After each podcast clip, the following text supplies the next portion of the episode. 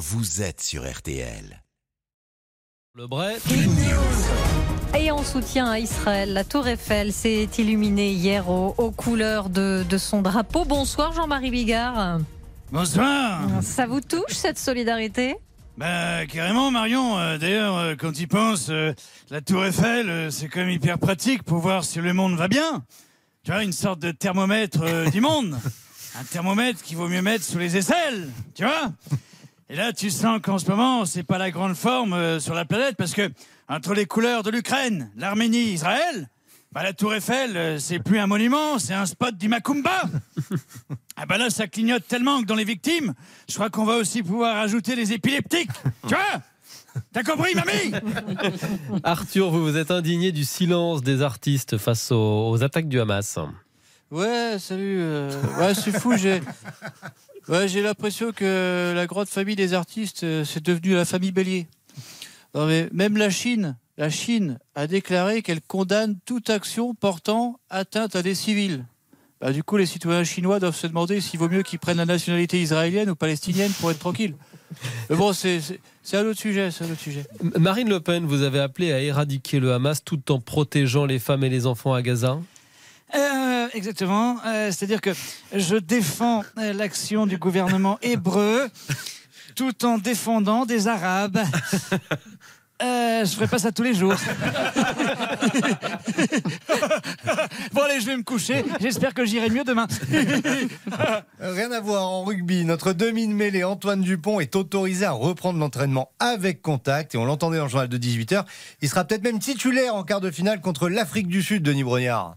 Amis aventuriers, bonjour. Ici Denis Brognard, bienvenue dans cette spéciale fracture faciale, rebaptisée Kaolanta. Ah bon. Ou plutôt, aïe L'équipe des Bleus a retrouvé Antoine, son capitaine, qui vient tout juste de gagner l'épreuve d'inconfort, après avoir perdu l'épreuve du pilier dans la tête. Alors, Antoine Dupont suivra-t-il les conseils de Cédric Doumbé pour esquiver les mandales? Ou suivra-t-il les conseils de Jordan Zebo sur la position la plus confortable à prendre sur une civière? Une chose est sûre, si Antoine s'en reprend une dans la tronche, il sera bon pour participer à Mask Singer sans masque. Ah Le suspense est insoutenable. Allez Denis, vous laissez la place à, à Nikos à présent. Bonsoir Nikos. Salut les loups. Salut Loulou. Jeudi, vous présenterez en prime time sur TF1 le concert Tous avec les Bleus en direct de la place de la Concorde. Vous pouvez nous en dire plus? Oui, les loups, il doit rester deux heures de libre avant 2057. J'ai donc dit oui pour animer la soirée. Je serai avec plein d'artistes pour supporter le 15 de France et fêter le retour d'Antoine Dupont, dont Christophe Mahé. Ah, ça fait mal. Fracture maxillofaciale.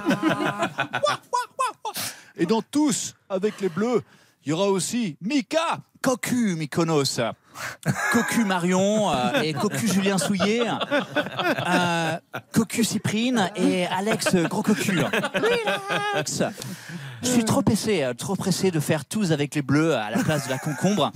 Moi, vraiment, j'adore la place de la concombre avec euh, la zobélisque. Love today, love today En plus, euh, j'adore les règles du ballon ovule. Moi, vraiment, j'adore voir, euh, les voir jouir. Surtout quand ils marquent avec des fessets. euh. Ouais, les fessets, ça, ça marque beaucoup. hein. Ça fait boum, boum, boum. Love today Ok. Pourquoi j'ai dit oui, les loups? Pourquoi? On se demande, Marc-Antoine Lebray, le Breaking News tous les soirs après le journal à réécouter, bien entendu à podcaster sur RTL.fr et notre appli.